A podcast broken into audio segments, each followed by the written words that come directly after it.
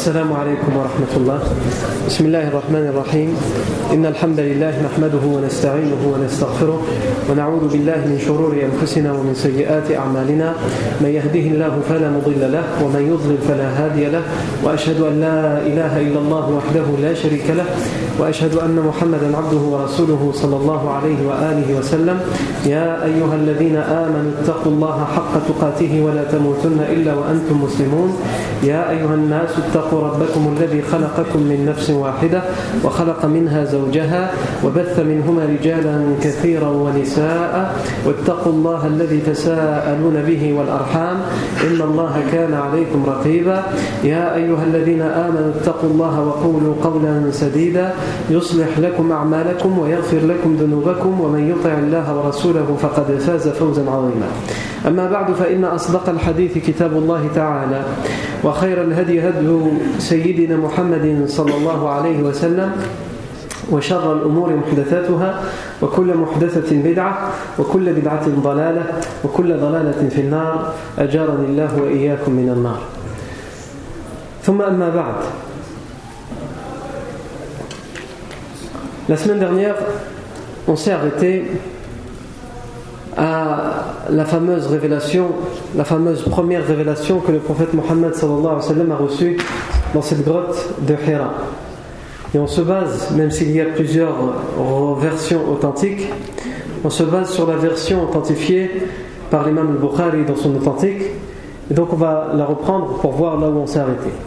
Dans cette version qui nous est racontée et narrée par euh, Aisha, anha, elle nous dit, en parlant du prophète Mohammed sallallahu alayhi wa sallam, فجاءه الحق وهو في غار حراء فجاءه الملك فقال له اقرأ فقال ما أنا بقارئ La vérité lui est venue, c'est-à-dire la révélation, alors qu'il était dans la grotte de Hira. Et l'ange lui est venu et lui a dit Iqra li. Il a répondu Ma ana biqari. Je ne sais pas lire. فقال رسول الله صلى الله عليه وسلم فأخذني فغطني Et l'ange m'a pris et m'a enlacé, m'a serré حتى بلغ مني الجهل ثم أرسلني jusqu'à ce que je n'avais plus de force il commençait à m'étouffer ensuite il m'a relâché فقال اقرأ et il a dit Li. J'ai répondu Je ne sais pas lire.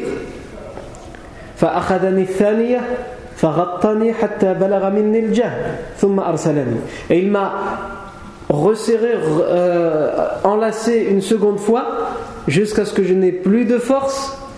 Et il m'a, dit, lis, j'ai dit, je, je, ne sais pas lire. Non. Ensuite, il m'a lâché. فأخذني الثالثة فغطني Et donc il dit, la troisième fois il m'a encore pris, et il m'a encore euh, enlacé jusqu'à ce que je n'avais plus de force. ثم قال اقرأ باسم ربك الذي خلق خلق الإنسان من علق اقرأ وربك الأكرم الذي علم بالقلم علم الإنسان ما لم يعلم Et cette fois il me dit lis au nom de ton Seigneur qui a créé il a créé l'homme d'une adhérence lis et ton Seigneur est le plus noble il a enseigné à l'homme par la plume, il lui a enseigné ce qu'il ne savait pas. Tout ça, on l'a vu.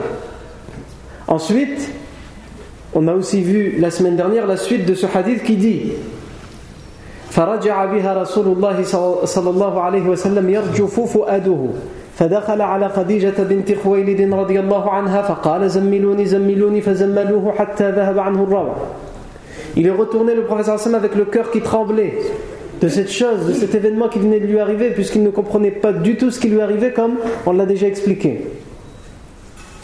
Et il est entré auprès de son épouse, Khadija, et il a dit Zammilouni, Zammilouni, couvrez-moi, couvrez-moi, fazammalou. Et on le couvrit. non. On l'a couvert jusqu'à ce que la peur, la crainte s'en aille, jusqu'à ce qu'il n'ait plus peur. Non. Ensuite, le hadith nous dit donc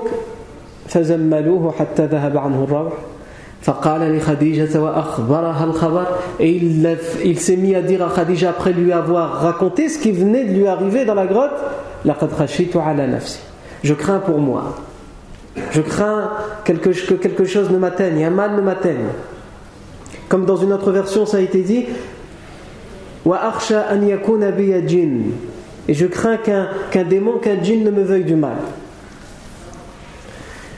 comme on a vu la semaine dernière لقد خشيت على نفسي فقالت خديجة رضي الله عنها كلا فوالله لا يخزيك الله أبدا Oh que non par Allah, je jure par Allah que jamais Allah ne laissera un tort s'approcher de toi. Innaka la rahim. Tu es quelqu'un qui renforce les liens de parenté. Donc, comme on l'avait expliqué la semaine dernière, elle argumente non seulement elle est sûre et elle, donne les raisons, les arguments pourquoi aucun mal ne pourrait l'atteindre. Pourquoi Allah Azzawajal ne pourrait laisser aucun mal atteindre le prophète Mohammed hadith. Tu renforces les liens de parenté. Tu dis la vérité lorsque tu parles. Tu honores tes hôtes, tes invités. Tu es généreux envers eux, plus que les autres. Tu supportes les fardeaux des autres tu les soutiens, tu les épaules. Non. Tu donnes, tu pourvois aux besoins de ceux qui n'ont rien. Et tu aides les gens lorsque les fléaux, les malheurs, les calamités les atteignent.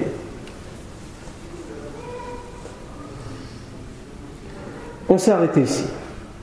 La suite du hadith nous dit فانطلقت به خديجة رضي الله عنها حتى أتت على ورقة بن نوفل بن أسد بن عبد العزى ابن عم خديجة رضي الله عنها وكان امرأ تنصر في الجاهلية وكان يكتب الكتاب العبراني ويكتب فيكتب من الإنجيل بالعبرانية ما شاء الله أن يكتب.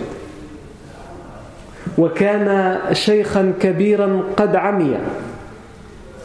فقالت له خديجة رضي الله عنها يا ابن عمي اسمع من ابن أخيك. فقال له ورقة بن نوفل يا ابن أخي ماذا ترى؟ فأخبره رسول الله صلى الله عليه وسلم خبر ما رأى. فقال ورقة بن نوفل هذا الناموس الذي كان ينزل على موسى عليه السلام يا ليتني فيها جذعا ليتني أكون حيا. ليتني أكون حيا إذ يخرجك قومك. فقال رسول الله صلى الله عليه وسلم أو مخرجيهم قال ورقة بن نوفل نعم. ما جاء أحد بمثل ما جئت به إلا عودي وإذ يدركني وإن يدركني وإن يدركني يومك أنصرك نصرا مؤزرا ولم ينشب ورقة أن توفي وفتر الوحي فترة On va s'arrêter là aujourd'hui, même s'il y a une suite au hadith. qui est peut-être pas forcément, qui fait peut-être pas forcément partie du hadith, mais ça on le verra plus tard, Qu'est-ce que cette partie nous dit Cette partie nous dit فانطلقت به خديجة رضي الله عنها حتى أتت على ورقة بن نوفل ابن أسد بن عبد العزى Khadija, donc nous, on, a vu le rôle de Khadija radiallahu anha. Lorsque le professeur Hassan est venu, apeuré, terrifié, elle l'a rassuré en disant qu'Allah, fa wallah, Oh que non, je jure par Allah, qu'Allah Azzawajal jamais ne laissera un tort ne t'atteindre. Et elle a argumenté son propos. C'est pas juste elle le rassure parce qu'il faut rassurer. Elle le rassure et elle prouve. Elle argumente. Parce que tu es quelqu'un qui renforce les liens de parenté, tu dis la vérité, tu supportes le fardeau des autres, tu honores les invités, etc. etc. Et ensuite, elle ne se contente pas de ça, Khadija, anha. Elle prend son époux bien-aimé, Muhammad sallallahu alayhi wa sallam. Et elle l'emmène voir un homme qui s'appelle Waraqa ibn Nawfal ibn Asad ibn Abdel Uzza. Waraqa, fils de Nawfal, fils de Asad, fils de Abdel Uzza. Le hadith nous dit Ibn Ammi Khadija, le fils de l'oncle paternel de Khadija, c'est-à-dire le cousin de Khadija.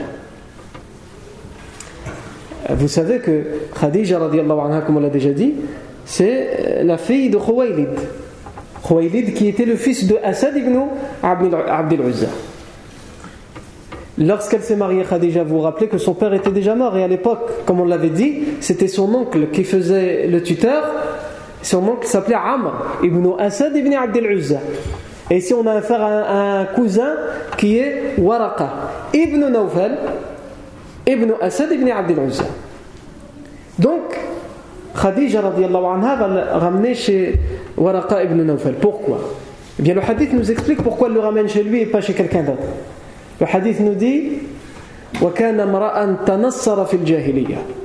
C'est quelqu'un qui est devenu chrétien dans la jahiliya, qui avait choisi le christianisme dans la jahiliya. Il est né dans une, dans une tribu arabe, il a été élevé pour être idolâtre, mais il a choisi de devenir chrétien. Et en plus, il connaissait l'art de l'écriture hébraïque. Déjà à l'époque, écrire de manière générale, c'est quelque chose de très rare. Et en plus, écrire une langue étrangère, c'est-à-dire la langue hébreu, c'est encore plus rare, en particulier pour un arabe, pour un idolâtre arabe qu'est euh, Waraqa ibn Nawfal. Il savait l'écriture hébraïque, l'hébreu, il connaissait l'hébreu. Donc, il savait écrire l'hébreu. Et on nous précise فكان يكتب من الإنجيل بالعبرانية ما شاء الله أن يكتب et il était capable d'écrire l'évangile en hébreu donc il avait l'évangile il connaissait les textes hébraïques il connaissait les textes bibliques On a donc affaire au cousin de Khadija qui est quelqu'un qui connaît tout à propos de l'idolâtrie. Pourquoi? Parce que lorsqu'on fait le choix d'abandonner sa tradition, sa culture, surtout lorsqu'on sait que chez les Arabes de l'époque, cette religion est ancrée, et c'est pas anodin ni évident de pouvoir changer de religion comme ça, c'est qu'il il la connaissait tellement bien qu'il ne pouvait plus l'accepter. Donc il connaît très bien l'idolâtrie il est chrétien, donc il s'est informé à propos du christianisme. Et il est rentré dans le christianisme par conviction. Donc il connaît très bien le christianisme. Et par-dessus tout, il est quelqu'un qui connaît très bien l'hébreu et qui sait écrire l'hébreu, et donc qui a accès à l'Ancien Testament qui est écrit en hébreu, etc. Il a accès au texte. Texte, je ne dirais pas au texte sacré, puisqu'ils ont été à l'époque déjà modifiés, altérés même si une part de vérité reste contenue dans ces textes. Voilà à qui on a affaire et voilà pourquoi Khadija l'amène chez lui. Parce qu'elle sait qu'il pourra le mieux l'informer. Il a une connaissance de, de, la, culture arabe, il a une connaissance de la tradition arabe, il a une connaissance de la religion arabe de l'époque, l'idolâtrie, il a une connaissance des religions des gens du livre, que ce soit les juifs ou les chrétiens. Donc il va être le plus à même, le mieux placé pour informer. Khadija anha veut non, non, seulement rassurer son époux, mais elle veut aussi se rassurer elle-même. Elle veut savoir ce qui se passe. Et le texte nous précise Et il était une personne très âgée, un vieil homme, un vieillard, qui était déjà devenu aveugle depuis un certain temps. Il était aveugle et c'était un vieillard. Ça c'est important pour comprendre. Parce que ça veut dire que c'est aussi comme l'expression française, et c'est une expression que les ch'tis aiment beaucoup, c'est quelqu'un qui a de la bouteille. vous savez pourquoi les ch'tis aiment beaucoup l'expression de la bouteille? Non. C'est quelqu'un qui a de l'expérience, qui sait, avec tout le vécu qu'il a, tout ce qu'il a eu derrière lui, et tout ce qui lui est arrivé dans sa vie, et tout ce qu'il a acquis comme connaissance, et comme, comme, euh, euh, il s'est instruit, il va pouvoir au mieux renseigner Khadija anha et le prophète Mohammed sallam qui, rappelons-le, comme on l'a dit la semaine dernière, est terrifié par ce qui lui arrive. Il est le dernier à penser qu'il est devenu prophète. Puisqu'il dit à Khadija radiallahu anha en lui racontant ce qui lui est arrivé, Je crains pour moi. Je crains qu'un démon ne me veuille du mal. Eh bien, allons voir Waraq ibn Nawfal et voyons ce que Waraq ibn Nawfal en pense. Waraq ibn Nawfal, qu'est-ce qu'il va dire Khadija radiallahu anha, d'abord on voit comment elle est Khadija radiallahu anha. Parce qu'elle l'a pris chez lui. Et en plus, le texte nous dit فقالت خديجة رضي الله عنها يا ابن عمي اسمع من ابن أخيك fils de mon oncle, au cousin, puisque c'est son cousin. Isma' min ibn akhik. Écoute de la part du fils de ton frère. Ibn, ibn al-Akh, le fils du frère, elle parle de qui Elle parle de son mari, le prophète Muhammad sallallahu euh, Ici, Certains savants nous disent soit c'est parce que dans les ancêtres, dans les grands-parents, il y a un lien de fraternité, et donc elle lui dit le fils de ton frère, et le, le, le petit-fils de ton arrière-grand-parent, soit c'est pour ça, ou soit tout simplement parce que c'est une expression en arabe où euh, on se considère tous comme des cousins. C'est vrai ou c'est pas vrai? Même aujourd'hui, quelquefois, quelqu'un y parle, euh, euh, ça va Ben Ammi. Je savais pas, ton, ton père c'est le frère de mon père? Non, c'est une expression, hein, Ben. Aïwa. Donc c'est juste une expression pour montrer le lien proche qu'on a avec la personne. Elle lui dit Isma ibn Akhik. Écoute ce qu'il a à dire. Écoute ce qu'il va te raconter. Agib. Elle ne veut pas influencer, orienter. Waraq ibn Nawfal en lui disant c'est vrai qu'il lui arrivait un truc bizarre quand même. Il y a eu une hallucination, il a entendu des bruits, euh, il a entendu des voix, il a vu euh, euh, quelque chose, mais quand même, tu sais que c'est quelqu'un de bien et tout, donc donne-nous une explication. Non. Yabn Ammi Isma' min ibn Akhik. Ô cousin, écoute de la part de ton neveu, écoute de la part de Muhammad sallallahu alayhi wa sallam. Le texte nous dit فأخبره رسول الله صلى الله عليه وسلم خبر عفوا avant ça فقال ورقة بن نوفل يا ابن أخي ماذا ترى Ô fils de mon frère, que vois-tu On voit déjà la sagesse de ce vieil homme. Il l'appelle en lui disant au fils de mon frère, donc c'est aussi une expression pour montrer l'affection qu'on a pour une personne en arabe. Ô fils de mon frère, Mavata, que vois-tu Khadija anha dit il lui arrivait des choses, il a vu des choses, il va te raconter lui-même. Et lui, il lui dit Raconte-moi, fils de mon frère, que vois-tu, neveu? Dis-moi, neveu, que vois-tu? Il s'adresse au professeur sallam avec douceur. Il le met en confiance. Et le professeur sallam, c'est ce qu'il a le plus besoin à ce moment-là parce que, comme on l'a dit, il est terrifié, apeuré par ce qui lui est arrivé.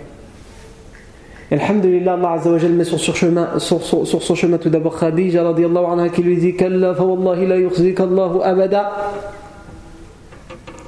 Et il met sur son chemin Waraqat ibn qui lui dit Taïb, c'est pas dramatique. Ça peut arriver. Hein? Alors dis-nous, qu'est-ce que tu as vu rien de grave. Je ne te prends pas pour un fou. Explique, calmement. Yabna Akhi, dis-moi ce que tu as vu.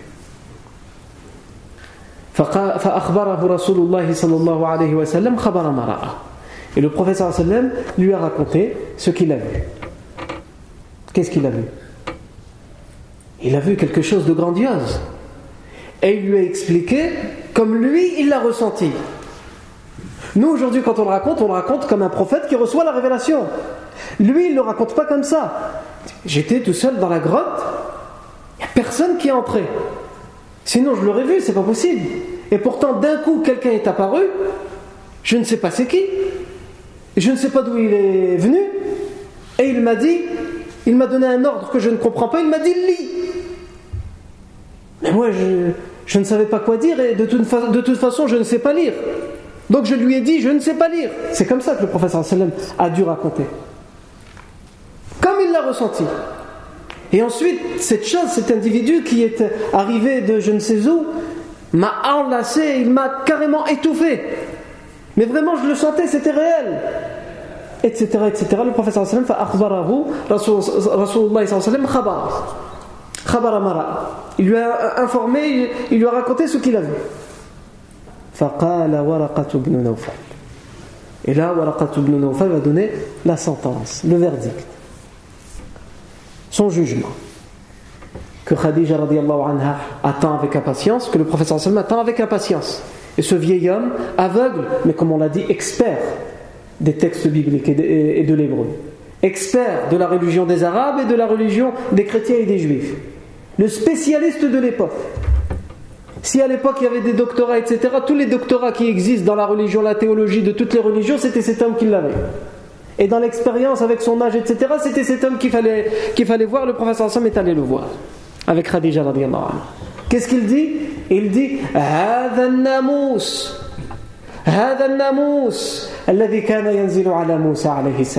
et on doit l'entendre comme un vieil homme qui l'a entendu qui l'a attendu toute sa vie, qui sait que bientôt le dernier des prophètes doit recevoir la révélation et il entend là devant lui la dernière des révélations. Et il dit Le namus c'est pour désigner l'ange. C'est l'ange qui avait l'habitude de rendre visite à Moussa alayhi salam qui est venu te voir. Le prophète Mohammed sallam, euh, il comprend toujours pas ce qu'on lui raconte l'ange qui est parti voir Moussa, qui avait l'habitude de rendre visite à Moussa. Quel rapport avec moi?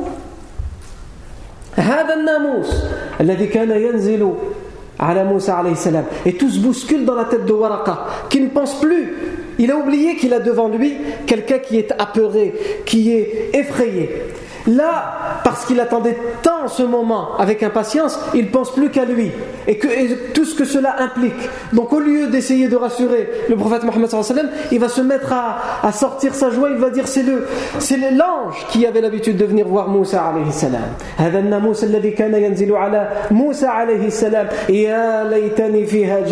Si seulement je pouvais encore être jeune. Il y a quelqu'un qui est venu, qui a peur de ce qui lui arrivait. Parle-lui à lui. Et lui, parle de lui. Si seulement je pouvais être encore jeune pour vivre tout ça et tout ce qui va arriver dans la révélation. Mais je suis vieillard, si ça se trouve, il ne me reste plus que quelques temps, quelques jours à vivre, et il a raison, comme on va voir. Si seulement je pouvais être encore un jeune homme. Et il va en rajouter une couche pour bien effrayer le prophète Mohammed et il va lui dire si seulement je pouvais être encore vivant le jour où les tiens, ton peuple, ta tribu vont te jeter dehors, ils vont t'expulser. Si seulement je pouvais être là. Agib. On est venu pour, être rassuré, on est venu pour en nous en rajouter. Voilà, Nawfal lui dit si seulement je pouvais être jeune pour vivre encore tout ça. Parce qu'il comprend ce qui se passe, la portée de tout ça. Si seulement il peut être là pour vivre avec le dernier des prophètes et toutes les révélations qui vont arriver, tous les grands événements qui vont arriver, qui vont changer la face de l'histoire du monde et de, toute l'humanité, de tout l'univers. Puisque la prophétie du prophète Mohammed elle vient changer tout l'univers. C'est les cieux tout entiers qui, sont euh, qui ont décrété l'état d'urgence pour la dernière des révélations. La création tout entière l'attend. La faune, la flore, les montagnes, tout, tout le monde l'attend. À un tel point, comme on l'a déjà dit, le prophète Mohammed avait l'habitude de dire alors qu'il était à Médine. Je me rappelle qu'avant la révélation, alors que je ne comprenais pas ce qui m'arrivait, avant la révélation, il y avait un rocher, une pierre qui avait l'habitude de me saluer. Et je sais, je connais toujours ce rocher où est-ce qu'il est, je le sais. Mais à l'époque, je ne savais pas que c'est parce que j'étais destiné à être le dernier des prophètes. Et Waraq ibn c'est quelque chose de tellement grandiose qu'il ne se soucie plus de qui il a devant lui, qu'il a devant lui Khadija et le prophète Mohammed sallam qui ne comprennent pas ce qui leur arrive. Il, il, pense juste à lui. Si seulement je pouvais être encore un jeune homme, si seulement je pouvais être encore vivant le jour où ton peuple va t'expulser. Agib. Imaginez-vous le prophète Mohammed qui est venu chercher des explications. Qu'est-ce qui s'est passé dans cette grotte? Qui est venu me voir? Et il entend quelqu'un qui lui dit Ton peuple, ton peuple va t'expulser. N'importe lequel d'entre nous a envie de dire Mais c'est un vieux fou. Il a perdu la vue, il a perdu la raison avec. C'est un vieux fou. comment des gens qui ont surnommé le prophète Mohammed As-Sadiq al-Amin, ils vont l'expulser? Ces gens-là, tous les idolâtres, les meilleurs d'entre eux et les pires d'entre eux, tous à l'unanimité aiment le prophète Mohammed tous à l'unanimité ont surnommé le prophète As-Sadiq al-Amin, le véridique, le digne de confiance. Comment après ça on peut s'imaginer qu'un jour viendra où ils vont l'expulser? Et pourtant, ce vieillard, Waraqat ibn Nawfal dit Si seulement je pouvais être encore vivant le jour où il t'expulsera. Que le professeur alors qu'il est venu pour chercher des explications, mais comme là il a une nouvelle information qu'il ne comprend pas, là ce qui lui arrive là, avec euh, Waraqat ibn c'est comme ce qui lui arrivé dans la grotte. Il n'a pas compris ce qui lui arrivé dans la grotte et maintenant il comprend pas ce qui lui arrive avec ce vieillard. Ce vieillard lui dit un jour ton peuple va t'expulser. Comment ils vont l'expulser alors qu'il l'aime Tout le monde dit c'est la meilleure des personnes. Donc le professeur sallam est étonné, il est surpris et il va dire à Waraka Est-ce qu'il pourrait m'expulser? Pour quelle raison? On se rappelle non. On se rappelle que lorsqu'il y a eu la reconstruction de la Kaaba qui a fait avoir une guerre entre toutes les tribus, ils ont dit le premier qui entre par la porte des Bani Shaiba, nous lui, donnerons la médiation et l'arbitrage pour savoir qui mettra la, pierre parmi les tribus. Et lorsqu'ils ont tous vu que celui qui est entré c'est le professeur Sami, ils ont dit Radina, nous sommes satisfaits, c'est Sadiq al-Amin.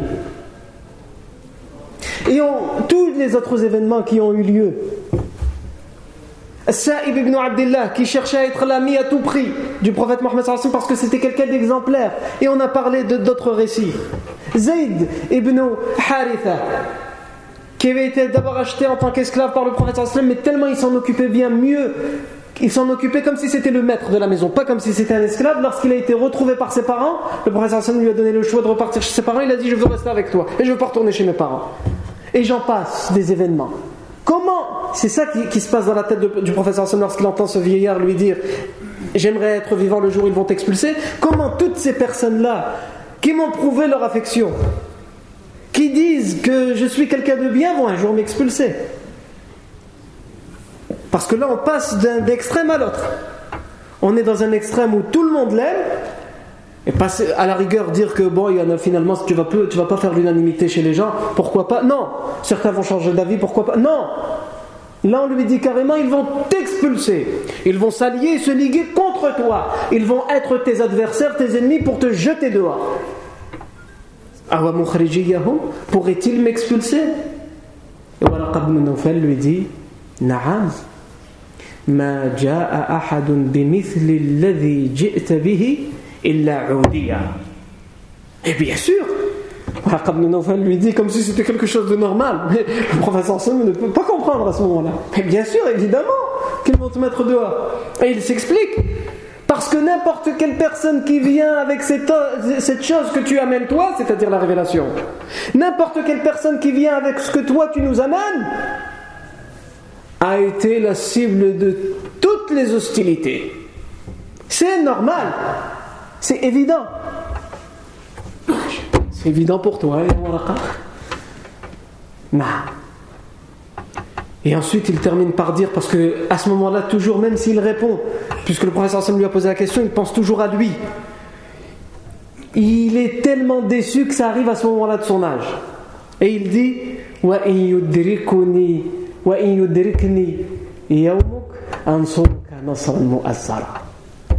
Et sache que si ce jour-là, je serai encore là, moi, je ferai partie de ceux qui te feront triompher et qui te soutiendront du plus fort soutien. Ajib.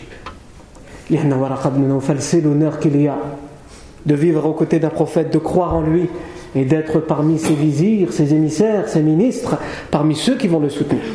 Et ça nous rappelle le hadith de Abdullah ibn Mas'ud lorsqu'il nous rapporte dans un hadith authentifié par l'Albani Il nous dit Inna Allah fi Allah Azza a regardé dans tous les cœurs des serviteurs. Et il a trouvé que le cœur du prophète Mohammed était le meilleur des cœurs de toute la création de tous ses serviteurs. Alors il l'a choisi Il l'a établi pour lui-même, Allah Azza Il l'a choisi pour lui. Et il l'a choisi pour lui donner, pour lui envoyer la révélation.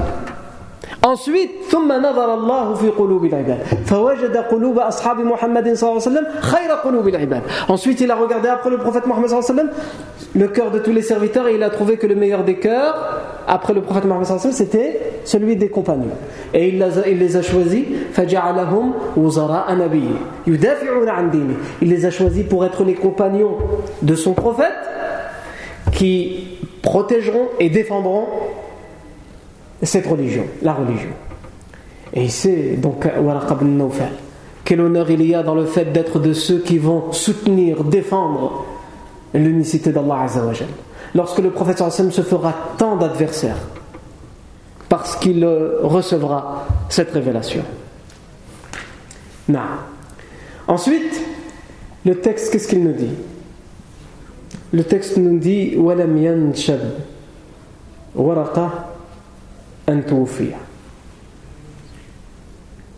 et il ne se passa pas plusieurs euh, événements avant que Waraqa ne décède. Waraqa est décédé juste, c'est le dernier événement de sa vie. on a dit c'était une personne très âgée, un vieillard qui avait perdu la vue, etc. Et lui aussi il sentait la mort proche puisqu'il le disait déçu. Il était déçu. Et il décède. Et ensuite, le texte nous dit Et la révélation s'est interrompue pendant un moment. Ça, c'est la première révélation. Et plus rien. Plus aucune révélation pendant un moment. Combien de temps? Certains savants vont aller jusqu'à dire pendant trois ans. Même si c'est un avis qui est faible. Il est en particulier repris par euh, Ramadan Bout, mais c'est un avis faible. En, cas, en tous les cas, certains disent quelques mois, certains disent des semaines, certains disent quelques jours. En tous les cas, nous savons que pendant un certain temps, le professeur Sam ne recevra plus aucune révélation. Parce que la première révélation est arrivée, et il faut laisser le professeur encaisser le coup et accepter ce qui lui arrive. Comprendre, prendre conscience de ce qui lui arrive, se poser toutes les questions qu'il faut se poser. Est-ce que je suis fou? Est-ce que ceci? Est-ce que cela? Afin qu'enfin la deuxième révélation arrive pour confirmer. Ici, on peut se poser la question. À ce moment-là, le professeur sallam, parmi les personnes qu'il a le plus besoin à ses côtés, en dehors de Khadija radiallahu anha, il y a le spécialiste de l'époque de la théologie, le spécialiste le seul qui peut le mieux lui expliquer ce qui lui arrive. Preuve à la pluie, texte à la pluie. Et Allah Azzawajal ne le lui permet pas. Et lui-même le sentait et il, le disait si seulement je pouvais encore être jeune. Allah Azzawajal aurait pu le laisser encore vivant, au moins quelques révélations, pour l'aider, pour le soutenir, pour qu'il prenne son envol, le professeur Non. Et derrière c'est une grande hikmah. Laquelle? N'importe qui aujourd'hui, parmi les ennemis de l'islam, aurait pu dire Mais il a rencontré cet homme. C'est cet homme qui l'a formé à être prophète. Puisqu'il attendait le dernier des prophètes. Non. Juste il l'a aidé un petit peu et il est mort. Ne dit plus rien, voilà. C'est tout. La révélation, c'est quelque chose qui vient d'Allah Azzawajal et qui doit arriver chez le prophète Mohammed sans l'aide, entre guillemets, de quiconque pour que l'histoire témoigne que la prophétie du prophète Mohammed est une prophétie véridique. Ça, c'est parmi les sagesses qu'on peut tirer de, cet événement. Ensuite, la révélation s'est interrompue pendant un certain temps. Ici, comme on l'a déjà dit, mais je, vais, je veux le préciser parce que c'est très important pour comprendre la suite des événements. Lorsqu'on dit la révélation s'est interrompue pendant un moment, il y a aussi une chose qui s'est interrompue pendant un moment, comme on l'avait déjà dit, mais on va encore le préciser. C'est que les diables, les démons, les djinns, les shayatines et les djinns de l'époque avaient l'habitude de monter au ciel et d'aller espionner ce que les anges disent. À propos du monde de l'invisible, à propos des choses qui vont se passer dans l'avenir. Et ils retournaient sur terre ils avaient besoin de ces informations pour Iblis, pour Shayatin. Ils avaient besoin de ces informations pour travailler avec les devins et les sorciers. C'est-à-dire qu'ils amenaient des paroles véridiques. Nous avons entendu au ciel que les anges ont dit que telle chose, telle chose va se passer. Ils le disaient au sorcier. Et le sorcier, lorsque la personne arrivait chez lui, hein, il lui donnait un événement qui était vrai qu'il avait reçu des shayatines et les dix autres événements étaient faux. C'est de l'invention.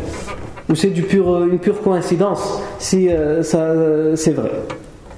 C'est comme ça que les sorciers ont toujours travaillé. Et c'est comme ça qu'ils travaillent aujourd'hui. Certains vont voir les sorciers et dire Non, mais celui-là, c'est impossible qu'il ment. Parce que je le connais pas, il savait pas, je l'ai pas appelé. D'abord, il n'y a pas de téléphone portable parce qu'il vit à euh, je ne sais pas quoi, je vais pas dire de nom, comme ça personne ne va se sentir visé. Moi, il au fin fond de la montagne, il n'y a pas de réseau, il n'y a rien du tout. Et je suis arrivé, il m'a dit Toi, je savais que tu allais venir, tu t'appelles un tel, t'es le fils d'un tel, ta mère, elle s'appelle comme ça, et tu habites dans tel pays, etc. Comment il peut savoir ça? Ah, ben, C'est la preuve que c'est un sorcier.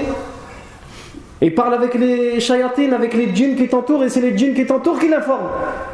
Fuis, prends tes jambes à ton cou, ne parle pas à ce genre de personnes. Non. Eh bien, à l'époque, ce procédé était encore mieux utilisé parce qu'ils écoutaient carrément aux portes du ciel. Et les anges, à partir du moment où la révélation est arrivée, vont être minutieux, comme on l'a dit, sur ça, et ils vont empêcher manu militari n'importe quel démon de s'approcher du ciel pour venir espionner.